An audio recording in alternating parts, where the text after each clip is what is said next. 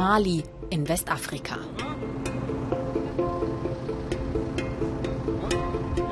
Mein Französisch ist sehr schlecht. Mein Français, ähm, ähm, schlecht. Seit kurzem sind deutsche Bundeswehrsoldaten auch im Norden des Landes stationiert. Auf unbekanntem Terrain.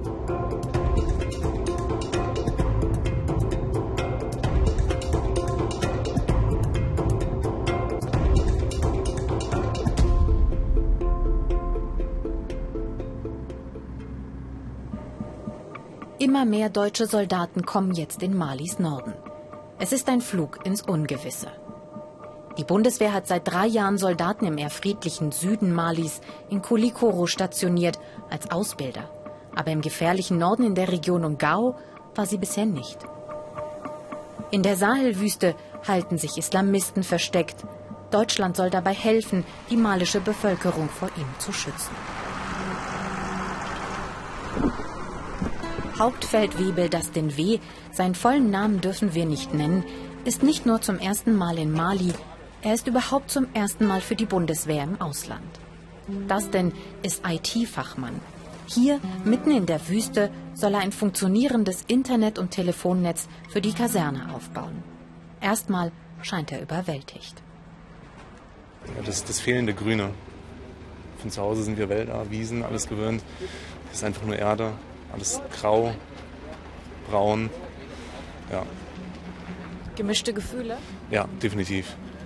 Von zu Hause weg. Unerwartetes, was hier kommt. Wir sehen. Viel Zeit zum Eingewöhnen gibt es nicht. Wir gehen rüber zum äh, Schalli Nummer 1 Oberer Flur. Da ist die Unterkunftsstube. Die weise ich kurz zu. Persönliche Ausrüstung darauf verbringen. Dann gehe ich davon aus, dass äh, der Point of Contact hier aufschlägt. Dann übergebe ich sie und im Anschluss gehen wir dann erstmal gemeinschaftlich essen und werden alle weiteren Maßnahmen dann besprechen beim Tisch. Ja? Fragen? Ja. Gut, einfach folgen.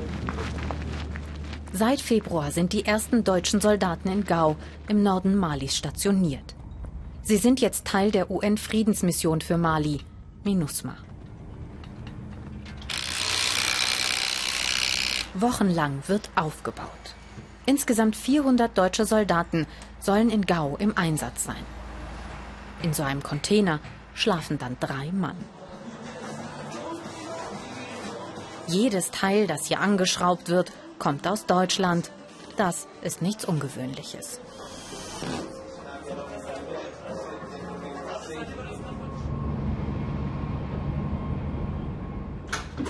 Das denn kann schon mal in einen fertigen Container einziehen. Stube 2, Stall Nummer 1. Nicht wundern, dass die Matratzen ein bisschen äh, runtergekommen sind. Ist kein Problem, die werden wir heute austauschen. Neue Bettdecke, neue Kissen, Ja. dass man sich hier wohnlich einrichten kann. Anders als erwartet. Ja? Ja. Was haben Sie erwartet? Zelte, Feldbetten. Aber jetzt doch in einem klimatisierten Raum zu nehmen, ist, glaube ich, schon ein bisschen mehr als erwartet. Mit Klimaanlage und so etwas wie einem Schrank, das sei echter Luxus, sagt er. Für die nächsten zwei Monate ist das nun Dustins Welt. Denn die Kaserne verlassen darf er nicht. Gao beginnt nur ein paar Straßen weiter. Trotzdem, er wird die Stadt nie sehen.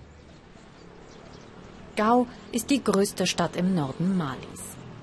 Etwa 80.000 Menschen leben hier. Drei Jahre ist es nun her, seit Islamisten die Stadt besetzten. Jetzt sollen neue Denkmäler Einigkeit symbolisieren und Hoffnung machen auf eine bessere Zukunft. Und tatsächlich, der Markt ist wieder belebt, der Alltag zurückgekehrt.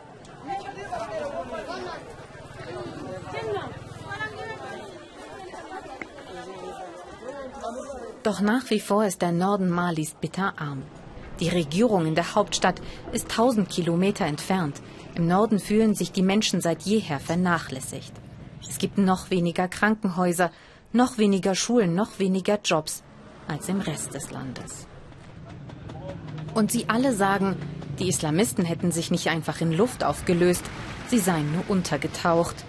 Es sei gut, dass die UN und die ausländischen Truppen hier seien. Gut, aber nicht ausreichend.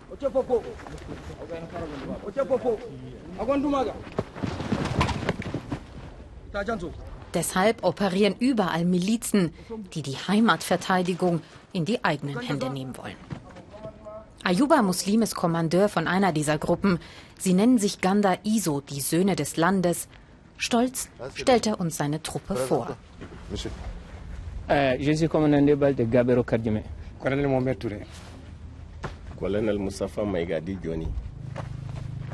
160 Männer und Frauen kommandiert Ayuba Muslim. Commandant Gandaizo Fusseini Esbari. La troupe est prête pour le rassemblement. Und angeblich würden sich ihm täglich mehr anschließen. Die Ausrüstung ist teils aussortierte Ware vom Militär, teils nach persönlichem Geschmack zusammengestellt. Es sind vor allem junge Leute, die oft Schreckliches erlebt haben, so wie Fifi. Sie sagt, dass damals viele Frauen von den Islamisten vergewaltigt wurden. Mehr will sie dazu nicht sagen.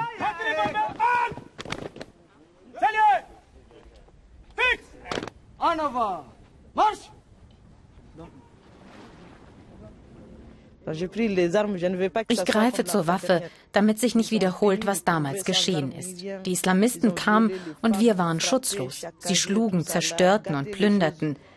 Das soll sich nie wieder wiederholen.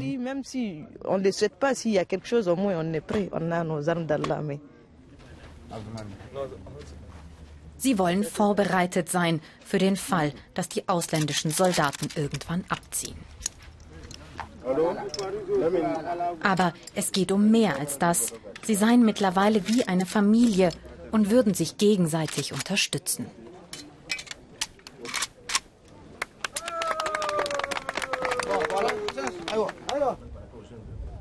Eigentlich hat Mali gerade einen Friedensvertrag geschlossen. Darin heißt es, alle Milizen sollen entwaffnet werden. Doch Ayuba Muslim sagt mir, dass er davon nichts wissen will. Wir schaffen hier eine Basis für die jungen Leute, erzählt er mir. Wir holen sie von der Straße weg, wo gefährliche Leute sie rekrutieren könnten. Hier bekommen sie etwas zu essen und wir versuchen ihnen dabei zu helfen, einen Job zu finden. Ein Job ohne Waffen. Wenn wir das schaffen, legt jeder Einzelne die Waffe nieder. Ayuba Muslim selbst war Trommler in einer Band, bevor er Kommandeur wurde. Eigentlich träumt jeder von ihnen von einem normalen Leben, sagt Fifi, mit einem normalen Job. Der Krieg hätte sie zur Kämpferin gemacht. Gelernt hat sie etwas ganz anderes.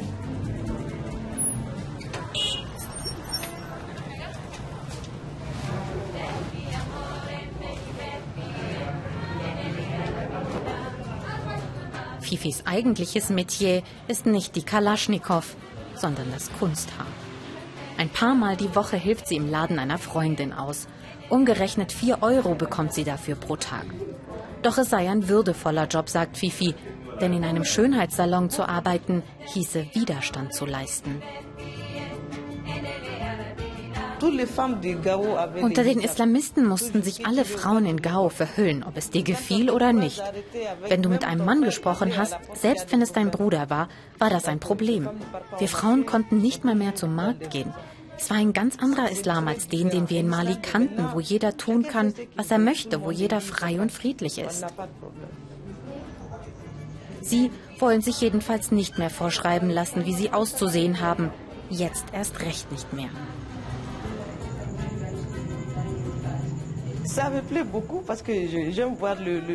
Ich mag es, wenn Frauen sich schön machen. Es gibt auch mir den Mut, wieder schön und weiblich zu sein. Sobald ich hier bin, habe ich die Kraft, auf mich selbst zu achten.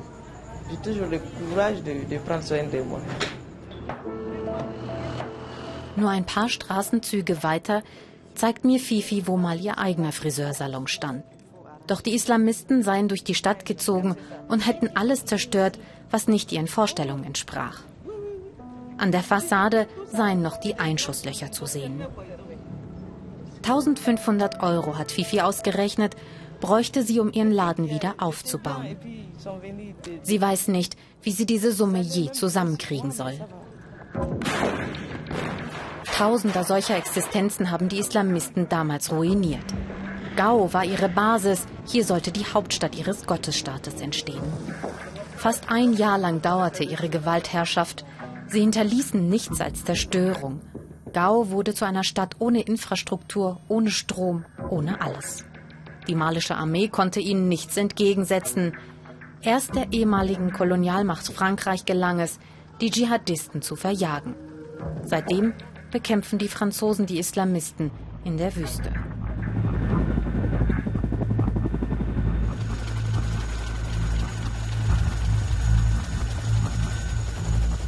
Die UN-Mission soll den Frieden sichern, einen brüchigen Frieden.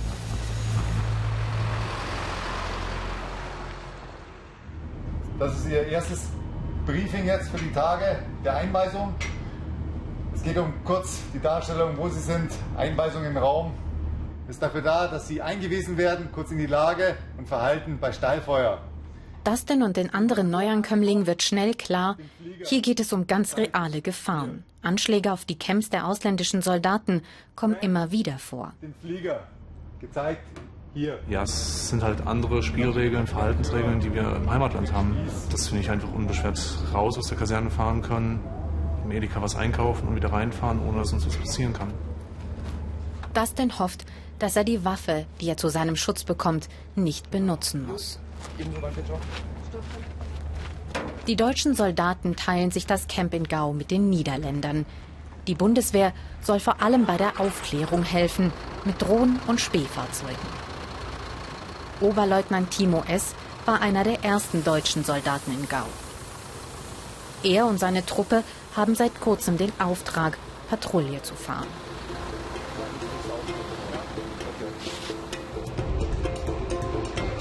Sie sind unterwegs zum Flugfeld. Ein Flugzeug der Vereinten Nationen soll dort in einer halben Stunde landen. Die deutschen Soldaten sollen dafür sorgen, dass das Flugzeug landen und abheben kann, ohne beschossen zu werden. Eine Stunde vergeht und noch immer keine Spur von der Maschine. Auch für Timo ist die Situation neu. Die Anspannung steigt, warten oder wieder abrücken. Und das bei 40 Grad im Schatten, wenn es den Schatten gäbe. Und dann auch noch diese Ausrüstung, die allein schon 20 Kilo wiegt. Es ist schon ein Knochenjob für die Männer, ja. auch wenn die hier einfach in der prallen Sonne stehen. Ähm, immer mit dem Gedanken, okay, ich warte darauf, bis das Flugzeug runterkommt, dann ist mein Auftrag abgeschlossen oder bis es gestartet ist. Aber bis zu diesem Zeitpunkt muss ich immer 100% dabei sein, muss durchhaltefähig sein. Dann endlich landet die Maschine ohne Zwischenfälle. Für die ausländischen Truppen ist jede Patrouille mit Risiken verbunden. Über 70 UN-Soldaten starben bisher bei Anschlägen. In den vergangenen drei Jahren ist der Einsatz in Mali damit die tödlichste Mission der Blauhelme. Noch waren keine Deutschen darunter. Doch erst kürzlich wieder, erzählt Timo, sei ein UN-Fahrzeug hier auf eine Sprengfalle gefahren. Ich will nicht sagen, dass da Angst auch immer da ist, aber ich sag mal, der gesunde Respekt vor dem Auftrag, vor dem, was man hier macht und in welchem Umfeld man sich eigentlich bewegt. Für die Deutschen ist das Umfeld von Gau unbekanntes Terrain. Es gibt keine Strukturen, keine Kontakte, auf die sie aufbauen könnten. Dabei sei der persönliche Kontakt zur Bevölkerung besonders wichtig, um akzeptiert zu werden und um Informationen zu bekommen. Die Deutschen müssen klein anfangen.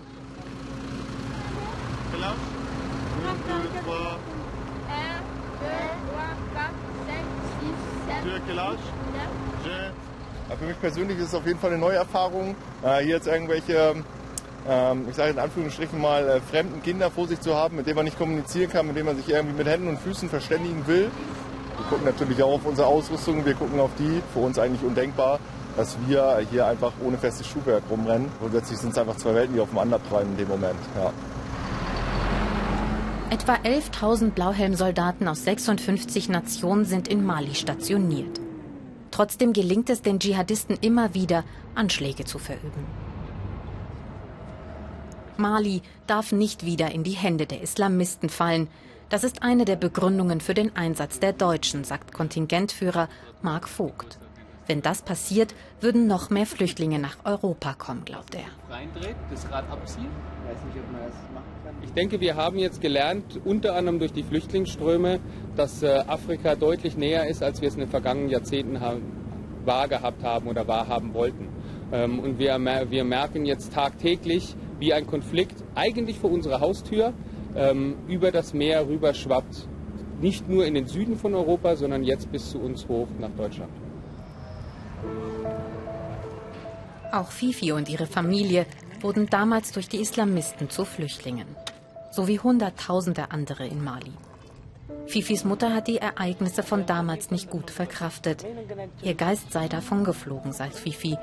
Sie alle seien tief traumatisiert. Überall lagen Leichen. Sogar auf die Kinder haben sie geschossen. Die Stadt hat Dinge gesehen, die man nie zuvor gesehen hatte.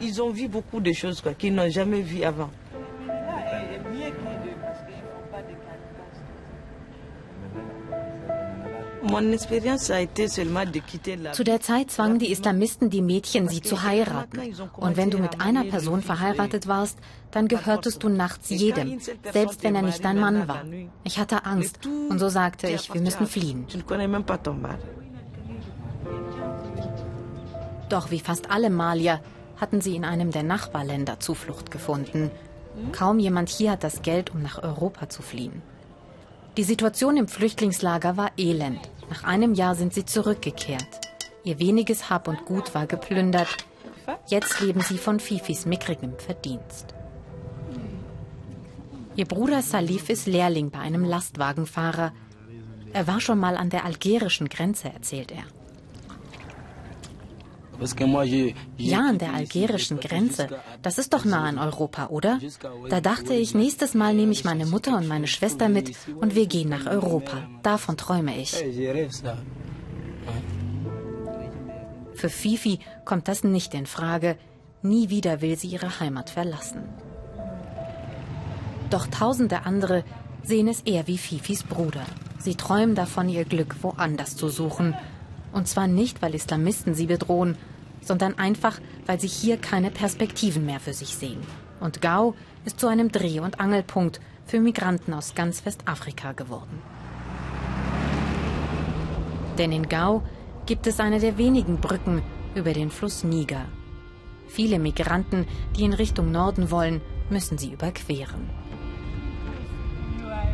Hier lernen wir Bubakar kennen. Er kommt aus Gambia, erzählt er, und dass er nach Algerien möchte. Eine typische Route. Von dort schlagen sich die meisten weiter nach Libyen durch und dann übers Mittelmeer bis nach Europa. Doch Bubakar wurde sein ganzes Geld gestohlen. Er weiß nicht, was er tun soll, sagt er. Er sitzt jetzt erstmal fest in Gao. Ich erzähle ihm vom Migrantenzentrum in Gao und er will es sich mal ansehen. Täglich kommen hier junge Männer an, oft noch Kinder. Manche kommen aus der Wüste zurück, andere wollen noch hin. So wie Boubacar. Ich frage den Mitarbeiter, ob sie ihn aufnehmen können. Er hat Glück, das Haus hat Platz. Bubakar bekommt erstmal ein Stück Seife. Er kann es kaum abwarten, sich endlich wieder zu waschen, sagt er.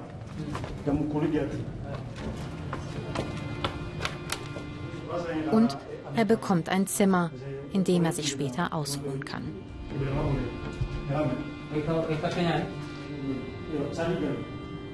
Die Mitarbeiter des Migrantenzentrums klären Bubakar über die Gefahren der Reise auf, die er plant. Berichten, dass schon etliche Menschen in der Wüste von Banditen überfallen und sogar getötet wurden. Bubakar hört vieles davon zum ersten Mal. Die Mitarbeiter des Zentrums hoffen, dass sie junge Männer wie ihn überzeugen können, zurück nach Hause zu gehen. Wir unterstützen vor allem die Rückkehrer. Die meisten von ihnen haben keine Mittel mehr übrig, um nach Hause zurückzukehren. Wir heißen sie willkommen, geben ihnen Obdach und nach einiger Zeit, wenn sie es selber wollen, bringen wir sie zurück. Bubakar hat in Gambia einfach keinen Job gefunden, erzählt er. Also hat seine Familie für ihn gesammelt, damit er die Flucht durch die Wüste nach Europa antreten kann. Er ist verängstigt und erschöpft. Und er hat große Angst davor, seine Familie zu enttäuschen. Das Schwierigste für mich ist die Müdigkeit und dass ich seit meiner Abreise keinen Kontakt mehr zu meiner Familie hatte. Ich hatte kein Geld, um anzurufen. Ich habe Angst, dass mein Vater denkt, ich würde das Geld, das er für mich gesammelt hat, verplempern. Bubakar ist unentschlossen. Weiterreisen, auch wenn er dabei stirbt? Oder zurück nach Hause, wo er nicht weiß, wovon er leben soll?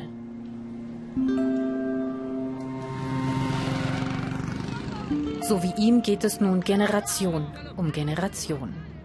Ein idealer Rekrutierungspool.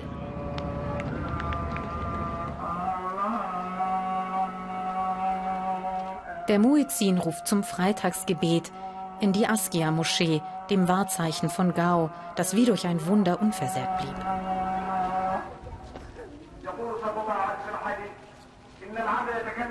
90 Prozent der Malier sind Muslime. Aber traditionell hat Mali einen freigeistigen, friedlichen und toleranten Islam seit jeher. Die Islamisten, die würden im Ausland ausgebildet, heißt es in Mali. Tatsächlich fließt mehr und mehr Geld aus Saudi-Arabien in die Moscheen in Westafrika. Geld und Radikalisierung.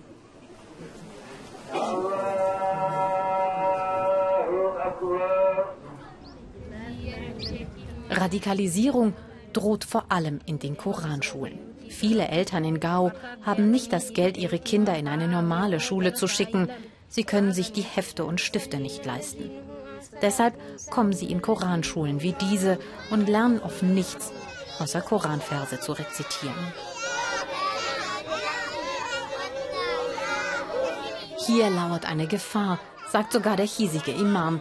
Davon müssten sich die wahren religiösen Führer deutlich distanzieren, erzählt er mir.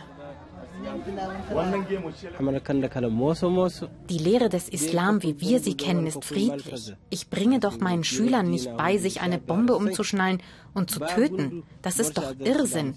Sowas kennen wir in Mali nicht. Doch für viele junge Menschen in Afrika scheint es nur zwei Auswege aus dem Elend zu geben. Radikalisierung oder Flucht. Das Migrantenzentrum zeigt einen Film über die Risiken der Flucht durch die Wüste. Wir sind mit Bubakar verabredet, doch er ist nicht gekommen. Die Bilder sind abschreckend, doch es gibt Schlimmeres als den Tod, erfahren wir hier. I prefer, I prefer to die. Ich würde eher sterben, eher im Meer ertrinken, als hier zu bleiben. Wir schämen uns, versteht ihr das denn nicht? Wir haben die Schule beendet und finden trotzdem keine Arbeit. Dann bist du 30 und kannst deine Familie nicht ernähren, hast nichts zu essen. Das ist einfach unfair. Der malische Staat tut nichts für sie. Fluchtursachen bekämpfen, heißt auch Hunger bekämpfen. So zumindest sehen das viele Malier und versuchen ihre Probleme selbst anzupacken. Mit Projekten wie diesem Gemüseanbau mitten in der Wüste nur für Mütter. Mit der Ernte können sie ihre Familie ernähren und mit dem Geld vom Verkauf ihre Kinder zur Schule schicken. Das sei ein Schritt in Richtung Stabilität für Mali, dachte sich Fatoumata Touré. Die Frauenaktivistin hatte die Idee, eine norwegische Organisation hilft bei der Finanzierung. Die Mütter seien diejenigen, die ihre Kinder schützen wollen, die weder wollen, dass die Kinder fliehen oder sich einer radikalen Gruppe anschließen, sagt Fatoumata Touré. Durch die Arbeit hier würden sie nun in ihren Gemeinden respektiert und haben Mitspracherecht.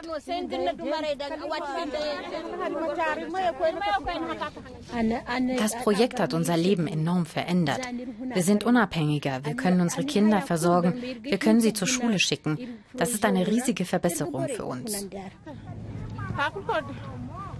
Wer Frieden in Mali erreichen will, sagt Fatoumata Touré, muss das Problem an der Wurzel anpacken und die sozialen und ökonomischen Ursachen bekämpfen. Der Norden Malis und seine Bevölkerung wurden oft vernachlässigt. Diese Art von Projekt hilft den Menschen, wieder Vertrauen und Hoffnung zu schöpfen. Denn wenn das tägliche Überleben gesichert ist, glauben Sie, dass dann noch jemand fliehen will oder Lust hat, in den Krieg zu ziehen? No, no, no, no, no. Es ist eine kleine Idee, doch für sie hat es eine große Wirkung.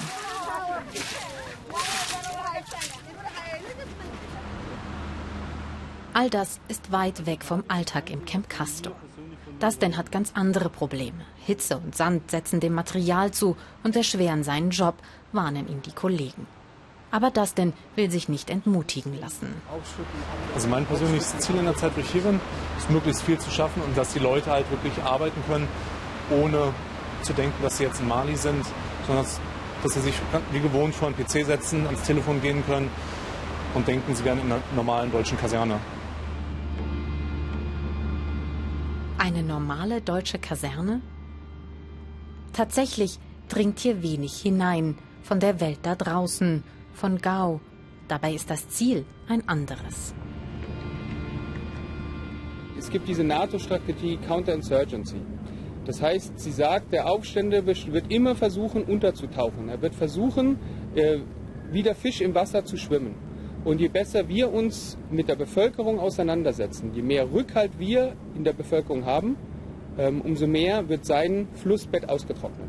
Ich denke, das ist die wesentliche Lehre, die wir, die wir gezogen haben, dass wir wissen, es geht nicht nur mit militärischen Mitteln, es geht nur mit der Kombination von allem und in ganz enger Kooperation mit der Bevölkerung vor Ort.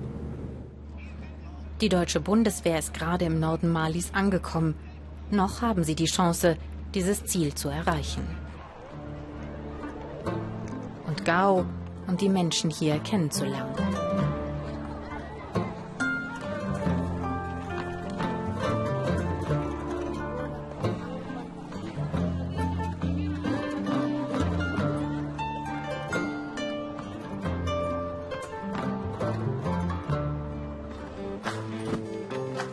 Kommandeur Ayuba hat uns zu einem Konzert eingeladen, denn wer Mali verstehen will, müsse die Musik Malis verstehen.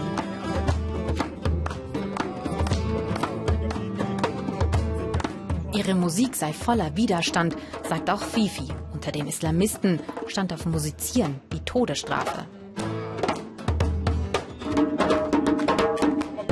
Wir wollen unsere Werte, unser Erbe verteidigen. Deshalb haben wir diese Band gegründet. Es ist unsere Form von Widerstand. Auch wenn die Terroristen uns bedrohen. Nur so kann unsere Würde, können wir überleben.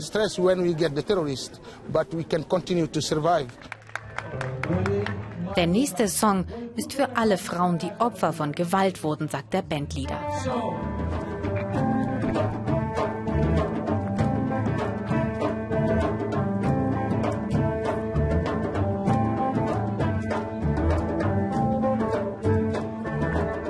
Dann tanzt Fifi, Fifi, die Kämpferin.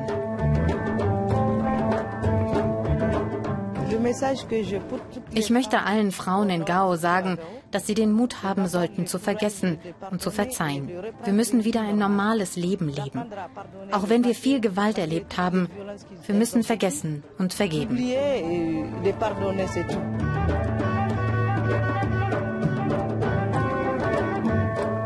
Die Islamisten können zwar unsere Körper töten, singt die Band, aber nicht unsere Seele. Niemals unsere Seele.